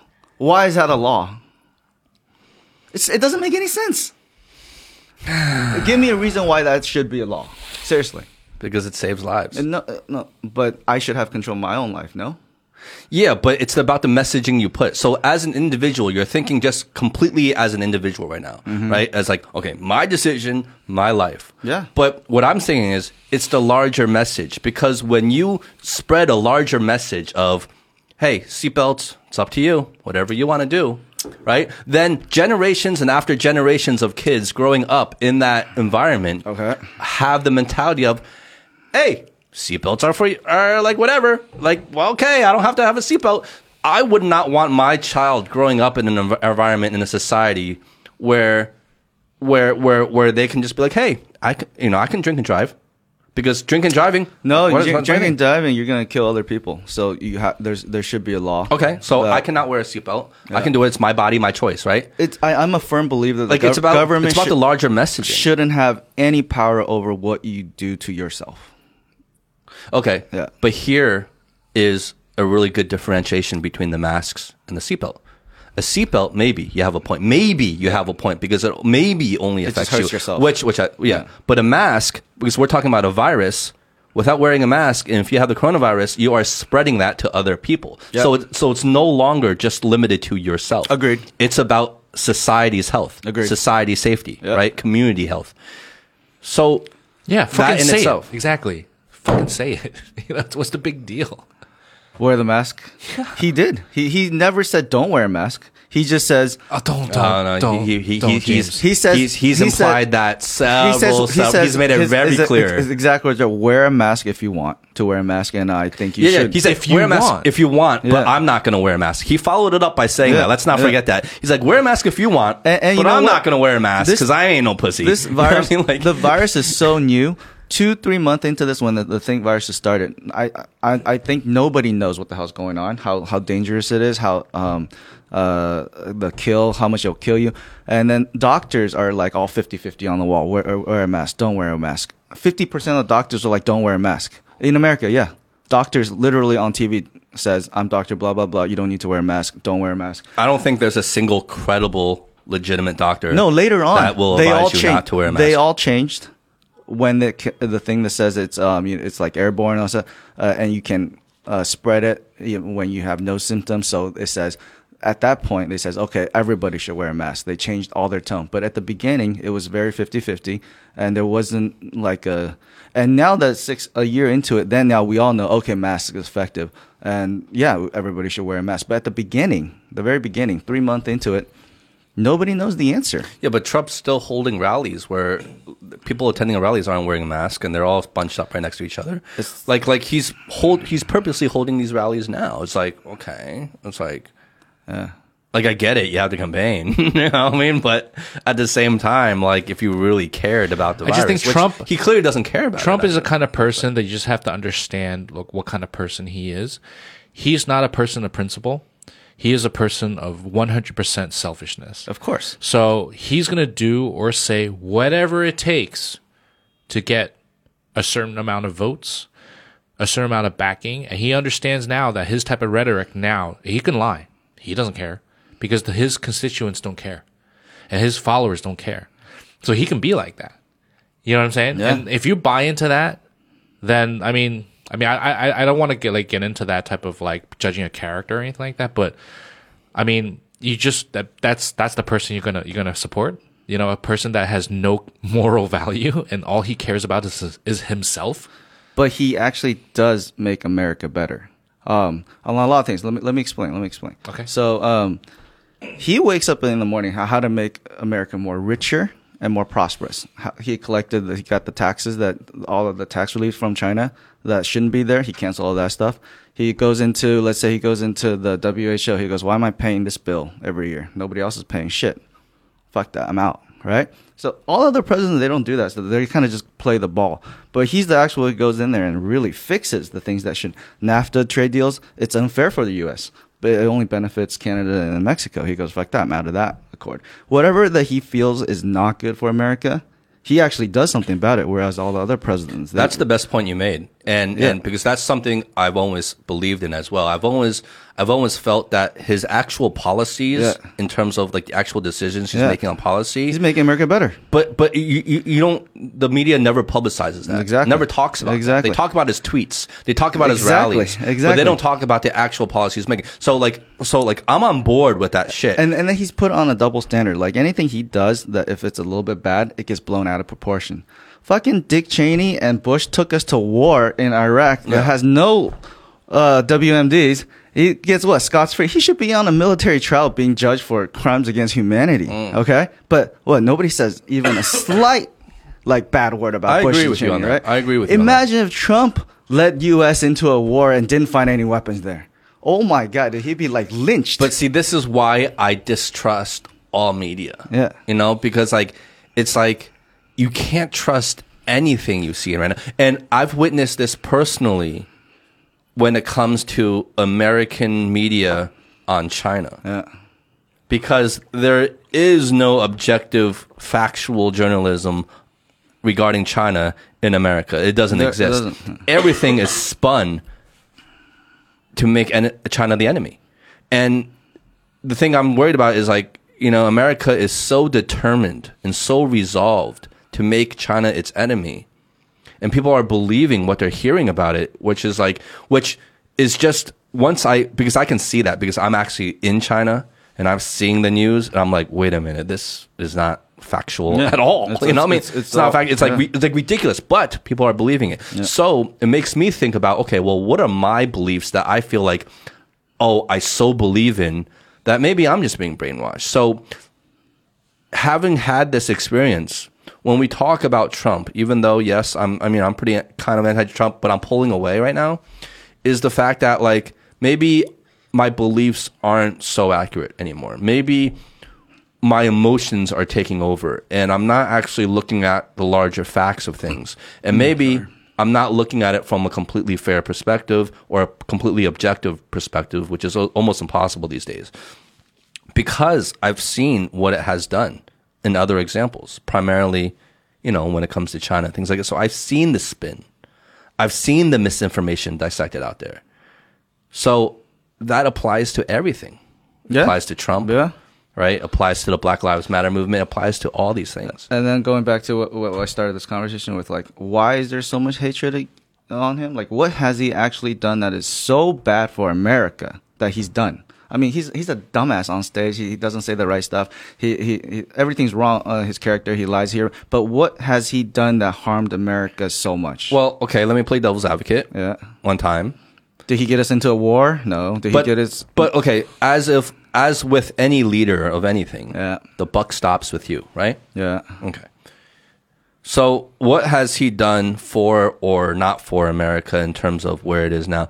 If we look at America in its state today, No, no, no. My, my question is, what has he done that's so bad that's earned him the reputation of I want to pull this guy's guts out and set it on flame?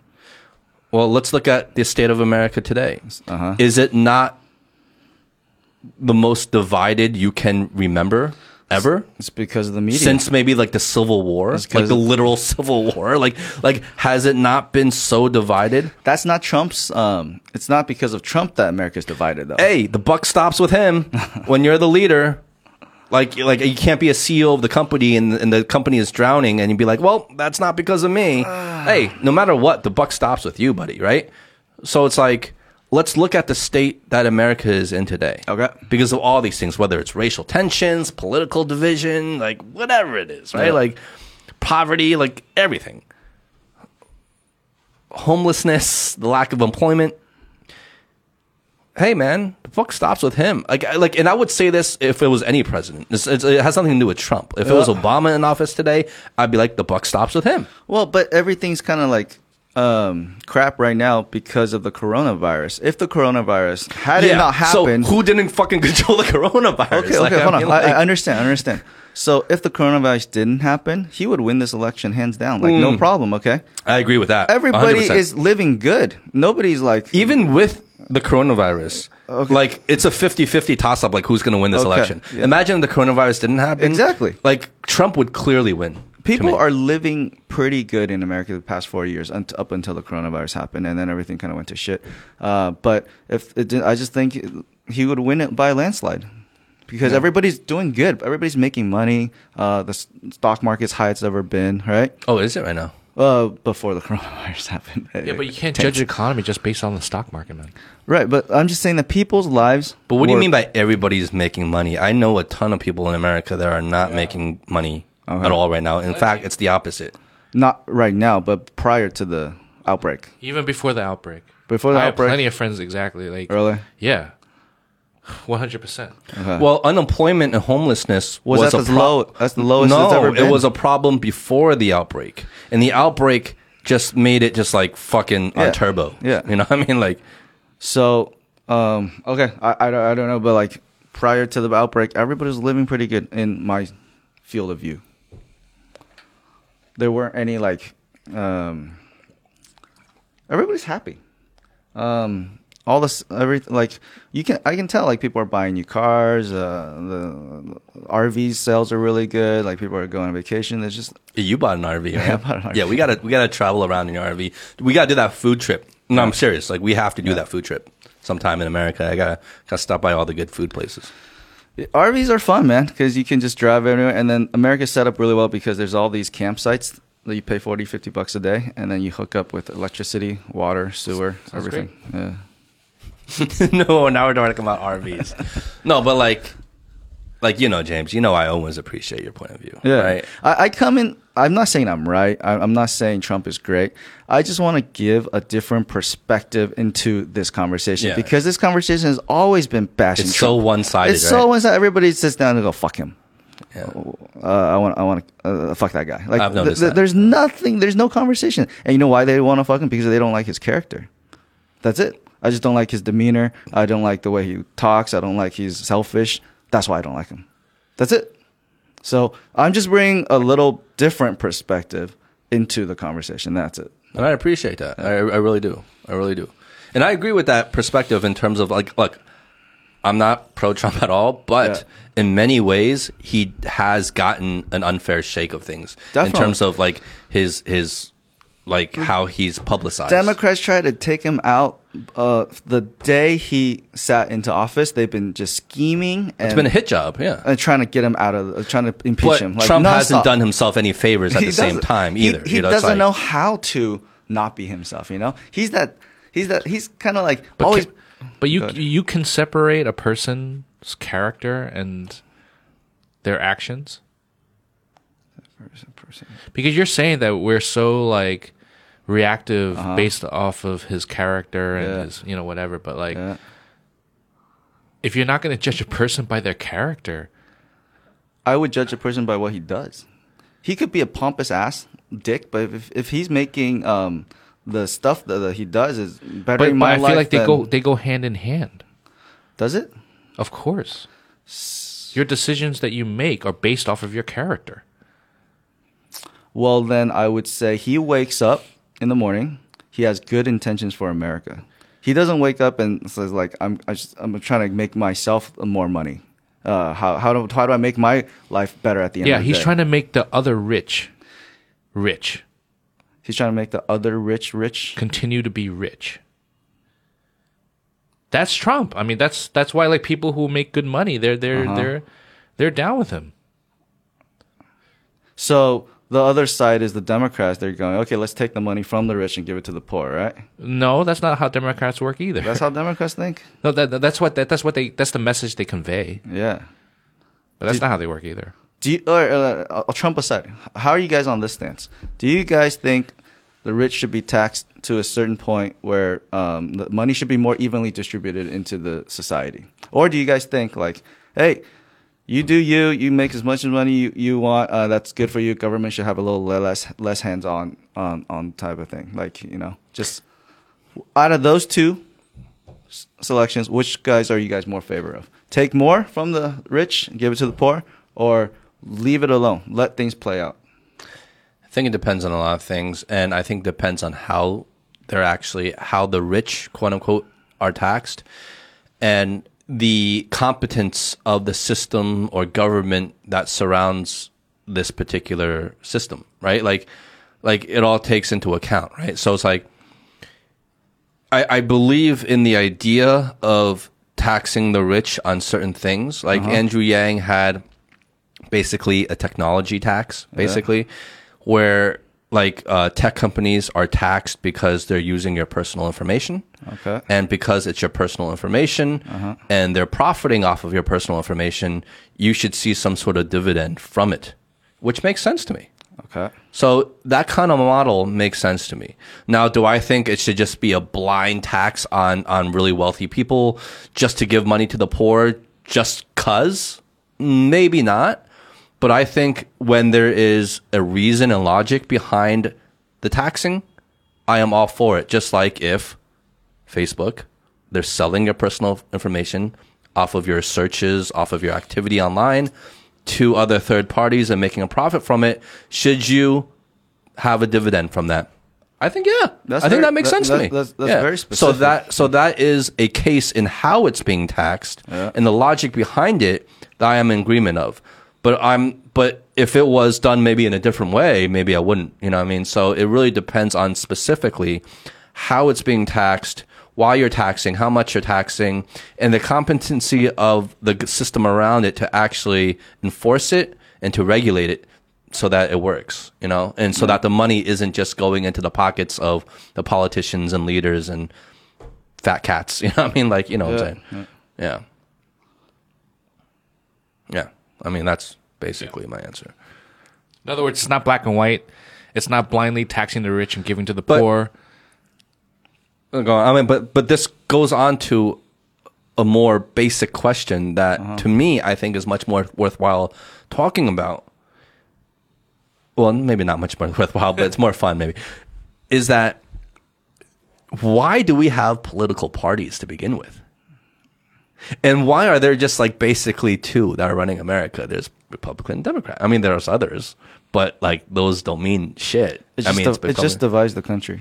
exactly. That's it. Like to me, that never made sense. Like why? It should be one party. Like why do candidates running for the presidency of America, being the leader of a country, of any country, have to be like, okay, I must identify Yeah. with this one political party first it doesn't make any sense. in order for me to get my message to you. You Why know the answer.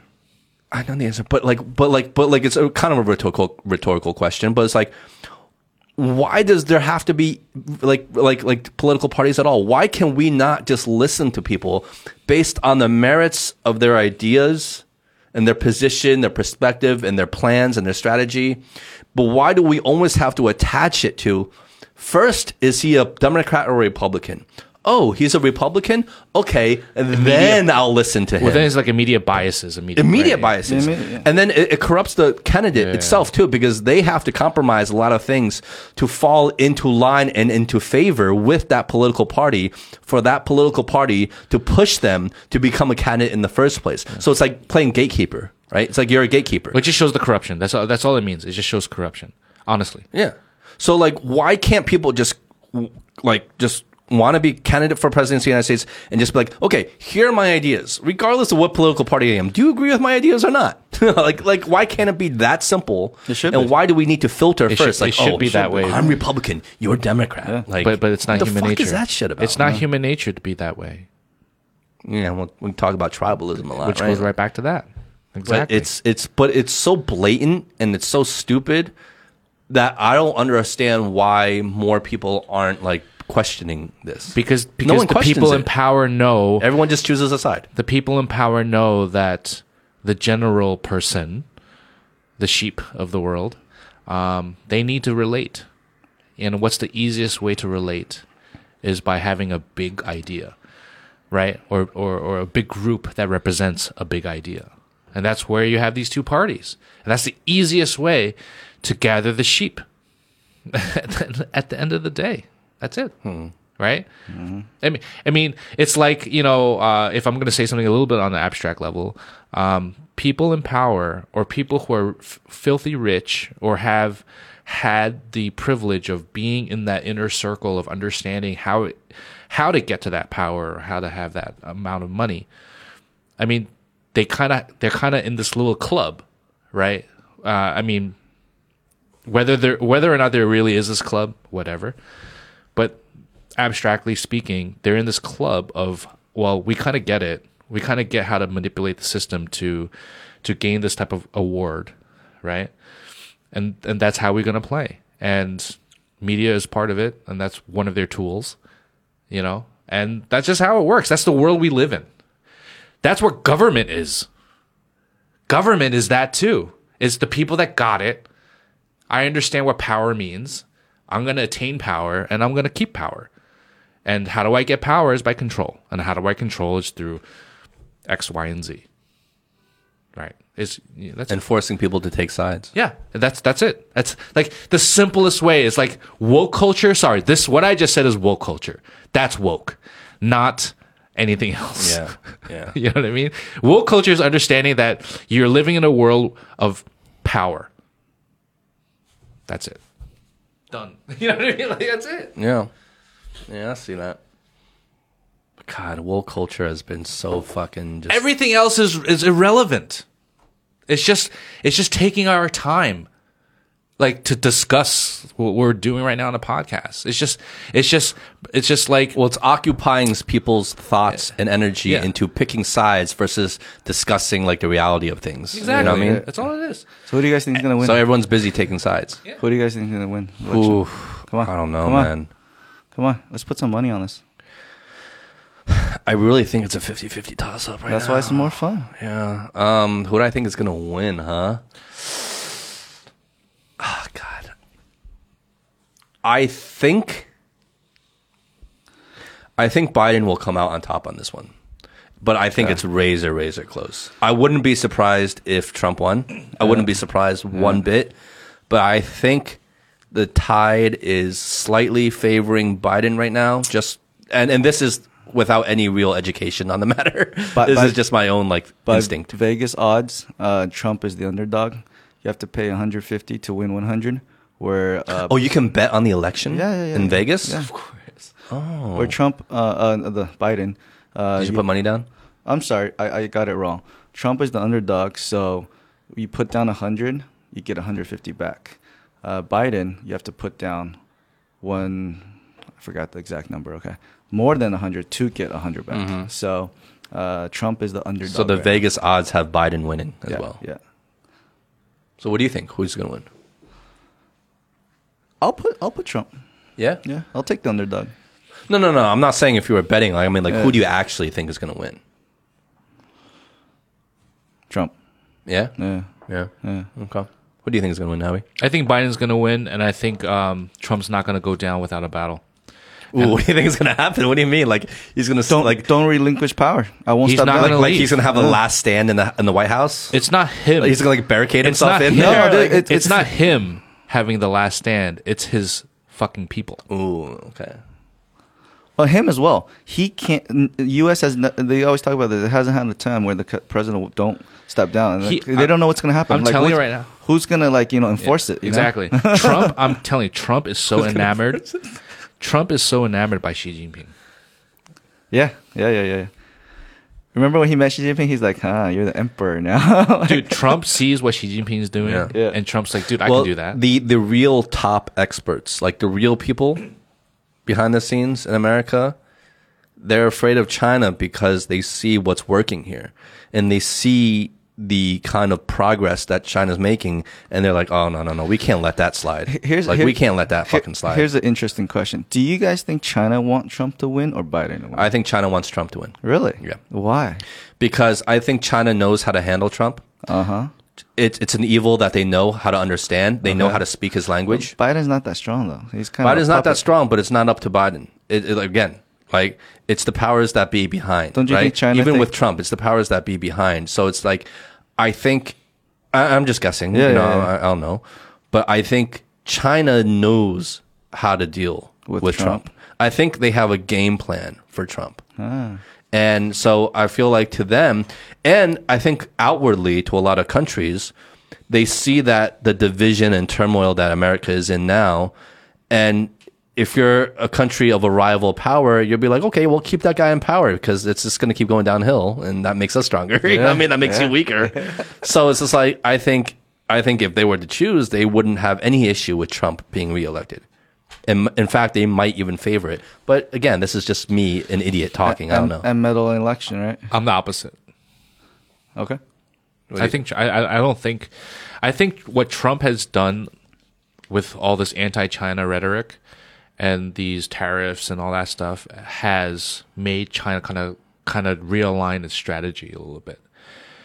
Anytime you have to realign your strategy, that's that's that's like a I mean that person symbolizes a certain type of catalyst, you know, where you have to kind of you're you're you're, you're more on your toes now. So you you say that China understands Trump and knows how to handle, but I feel like uh, maybe maybe, but like I feel like China's just constantly needing to adjust now. For better or for worse, who knows? We don't know yet. But China's adjusting. You know what I mean? It's it's it's adjusting its game plan a bit based off of what Trump is doing.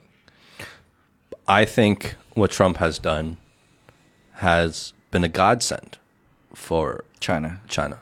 Because it Speed up its independence. You know what I mean? exactly Yeah. because because what if you're if you're if you're leading a country of this many people what is of primary like paramount importance to you is for those people to be united behind you and behind the cause Yeah. and what has trump done trump Divided. has demonized China. So China and all its people, all its industry, all its industry leaders and just normal people are like, fuck that. We're Chinese. We're fucking proud to be Chinese. Yeah. We're, we, we're, we're good on our own. Hey, everybody, let's fucking do our own shit. Let's make our own industry. Let's Yeah. build our own products. Yep. Let's uh-huh. ship our own things, Yeah. right? Let's build our own economy. Yeah. So everyone here is now banded together Yeah. because we have a common enemy now, Yeah. right? We have a common cause to Yeah. rally behind. And and if everything was kumbaya in the world, that wouldn't might not might not have happened. And the cream on top is Trump divides America more and more. Yes. You know that he While doesn't- uniting China more and Yeah. more. exactly. It's He- like so literally Trump, doesn't- has awoken the lion. Yeah. so so now so now China is like cracking its neck, you know, Yeah. banging its fist, like, okay, game on, let's play, let's do Yeah. this. You know what I mean? And everyone's like ready to roll now, and everything's speeding up here. Everyone's like national pride is at its all time high here. Like like everything is happening here in favor of uh-huh. China Chinese China's development, while it's in disservice of American Yeah, development. but then you also have this a lot more anti-American rhetoric here. You know, anti-American. yeah, just uh. just making Well, because I think I think that comes from the fact that like it didn't start that way. Like the people I talk to, the locals I've spoken to, I've spoken to cab drivers, I've spoken to this like random people on the street, people in the park, whatever. The diff- the biggest difference between their mentalities is that I feel like in America it's much more of an aggressive anti-China kind of sentiment, but in China it's not like aggressive. It's like oh, Americans don't like us? Okay, well then fuck them if they don't like us. All right, I guess if they don't like us, then we got to do our shit. Then you know what I mean? Like it's much more like reactionary. It's like oh, like they feel that way about us. A lot of them are surprised, like oh. They want to go to war with us? Like what? Like they're surprised at first, and then they're like, "Okay, well then fuck them." Where in America, it's more like, "Fuck China! They're fucking trying to like steal our jobs or do this or like uh, meddle in our elections." Like it's much more aggressive and much more deliberate. Yeah, yeah, yeah. Whereas in China, I feel the sentiment is much more reactionary. That's the biggest difference I, I, see. I, I don't want to detour, but I just need to explain why I was laughing for a second. Okay. It's because of what you were saying. I was picturing you like people in the parks. like like walking around the park, like, "Hey, what do you think about America?" Just like going up to random people, be like, "Hey, what? Hey, hey, what do you think about America?" what do you think about America? like you're like on the spot, like a news reporter. like, Uh, but uh, to add on to that though, um, I, I feel a little bit a little bit different. I don't. I, it's not disagree or anything, but it's just I feel a little bit. I feel like Chinese people know a lot more about America, Americans than uh, Americans know about Chinese. One hundred percent.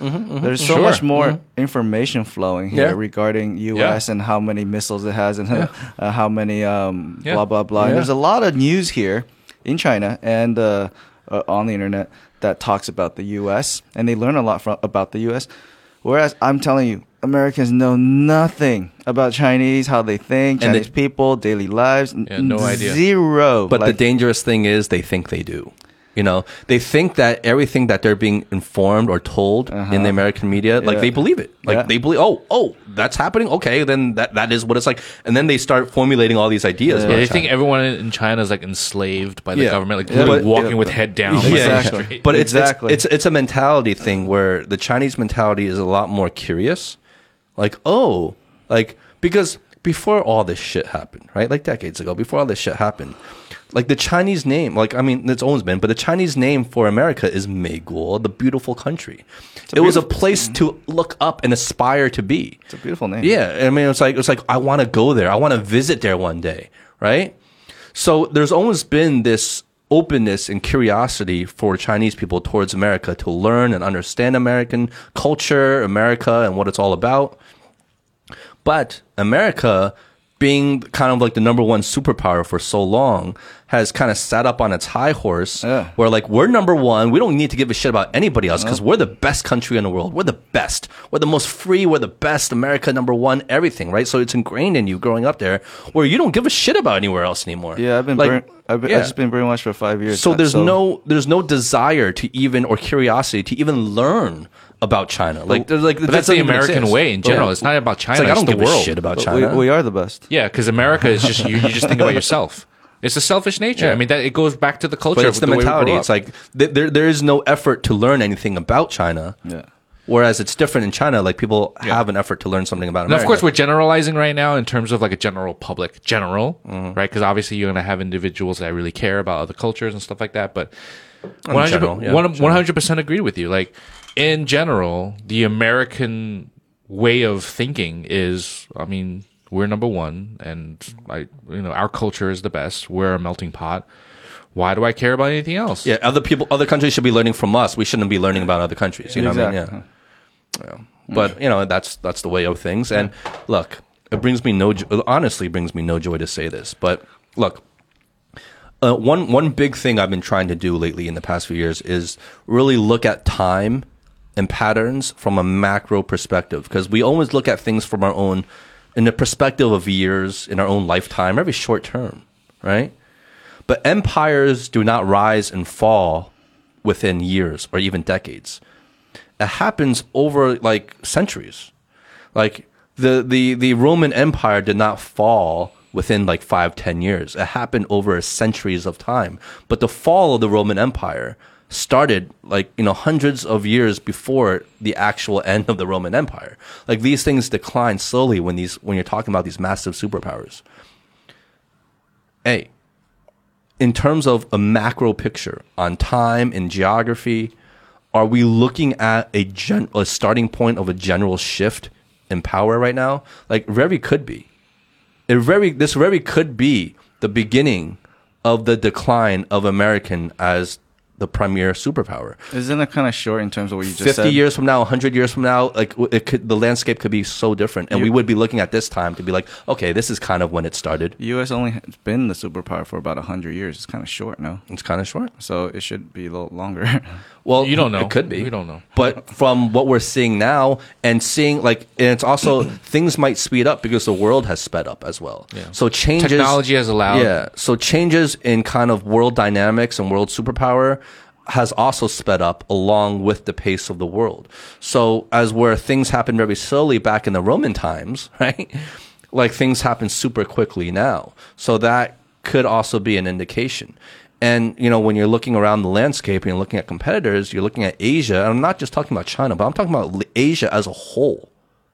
As a whole, right now, is on the come up, big time.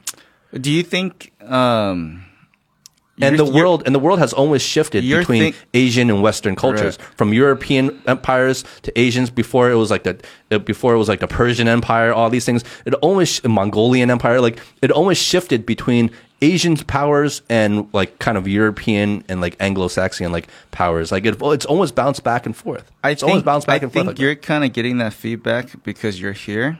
The feedback when I'm at the in the states is the general feeling is that China is going downhill.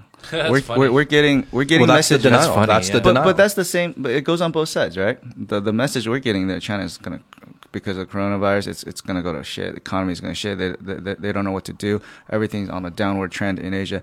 You talk to American, they'll be like, "Fuck no, I don't want to go to China. Hell no, I'm not Yeah, going." they there. think this is like this, like the hot spot. Yeah, yeah, Meanwhile, like Chinese are like, no, I don't want to go to America. Exactly, like I don't want to get infected in America. Like, But each side, we do get programmed wherever you are. Um, so there is some programming here that you know, A hundred percent. But we can speak for ourselves because we, unlike those people you're talking about who haven't been on both sides, Yeah. who most of them probably never even stepped foot in China before. right?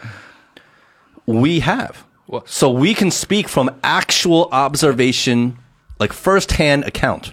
You know, like we can speak on it, so we don't need to take their account. Like, I mean, they're in denial. Also, another thing I want to add in, I, I'm going to speak for you, Justin, is living here all this time, we don't read or watch local news, Yeah. right? So we get our news internationally, Yeah. but we live here. Yeah. So so that way so that way of thinking like we still see the rise of China. We still So see we're not brainwashed like- by the local media at all because like we don't even watch. Yeah. I don't watch Chinese news. I don't even At all. understand Chinese news because like Yeah. they just like talk so fast. I'm like I don't even know what you're talking about. So everything we're talking about is from firsthand observation and Experience, experience. Yeah. Yeah, uh, Firsthand. It's not like I'm making this shit up. And you know this. Like like like I'm preaching to the choir talking to you. You know this too. You know what I mean? Yeah. Yeah. So I think uh, uh probably should have ended it right. It's like Yeah, why not? We've, I guess we ran a little long, but it was fun though. It was fun. yeah, It was yeah, fun. We haven't we haven't like kind of opened up these can of worms in a while. You know, we kind of tried to stay away from it, but, But I today like we, I we like had to these kind of conversations Yeah. because like this is It's really talk. about opinion, you It's know, real talk. and we're just talking opinions as opposed to like you know just speaking about like what we know and stuff like that. No, we just we just we're riffing. If if everybody just yeah. sits around and says "fuck Trump," what's what's what's the fun? there, Yeah, right? Yeah. No, no. That's why. That's why. Like, I appreciate having someone from a different. James, point of welcome View. back. Thank you, thank you. Welcome back, man. Welcome back, brother.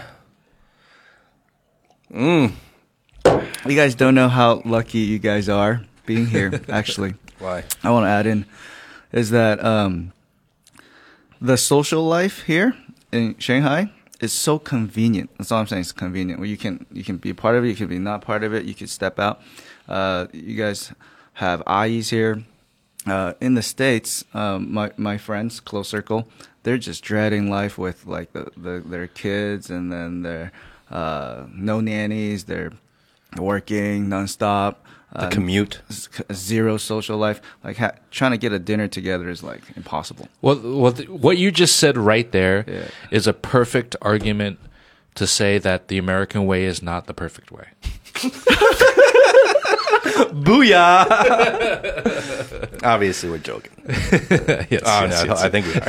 I think you are. Just playing around. So the, being here in Shanghai, uh, oh my god, just like all these new restaurants opening, all these little bars. but little Shanghai is a bubble itself. It, it is. It is. Shanghai is a bubble. But you gotta appreciate it though. Oh, 100%. Yeah, you have This to place is appreciate- amazing. Oh, you can't be thinking like, oh, th- everywhere's like this. you Shanghai know? is Why do you think it's so hard for me to leave Shanghai right It's now? so like, like, cool like, here. like, I don't know anywhere else I can go and have a more convenient lifestyle. Taipei, Taipei.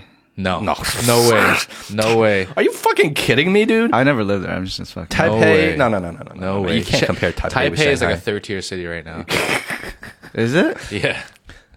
Shanghai, of all this in, you know, I travel. Shanghai is the most, um, one of the most advanced and definitely the most convenient city Oh, it's so convenient. I've have ever seen and witnessed. And also metropolitan. yeah, It's it's literally like a New York, but even more. yeah, on steroids. Yeah. Yeah. Uh, Which is mind blowing if you think about it, because New York used to be the mecca of The pinnacle of like a, a metropolitan skyline. Yeah. you know, the hub of like metropolis. like, like the hot pot of culture. yeah. But I don't know. I feel like China, Shanghai is a hot pot of culture. But we can preach all day long. You don't. You won't really understand it or know it or even believe it until you spend some time here. And that's the thing. You know, people don't. The people we're talking about are friends, and you know, people we've grown up with or countrymen back in the United States. Yeah. You know, the vast majority of them, ninety nine percent of them, I guess. I don't know, have never been out here. I, I You know, such- so they don't know, I'm and they can only believe what they hear in the news, which is complete lies. I was such a farmer the other day when I sat down at a restaurant. I didn't know the menu is by QR code.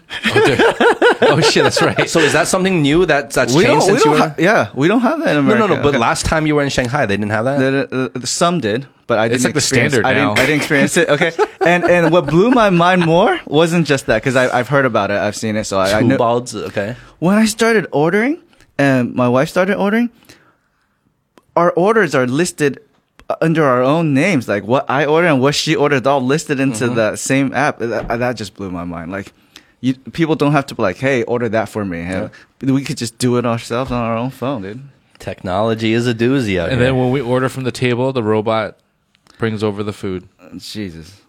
This is in Beijing at some shitty restaurant, like a shitty little restaurant. oh, like a literal robot is bringing over food. Yes. Wow. So I'm showing I'm showing a video right now to the guys. I was at like some really small little local restaurant in Beijing, like not high end premium at all. We ordered our, f- our meal from the QR code, and then a robot shows up five minutes later with the food. Like a literal robot. Yeah, Literal I've- I've seen it. robot. Yeah, it's robot. So cool. It's crazy. Yeah. All right, man. All right, James. Thank you again. Love you. Good talk, bro. Good talk, Happy Halloween, man. guys. Happy Halloween, We everybody. should do this more often. yeah. Yeah. All right, guys. I'm Justin. And I'm Howie. That was James. And we love you. Be well. Be good. Happy Halloween, motherfuckers. All right. Peace. Bye.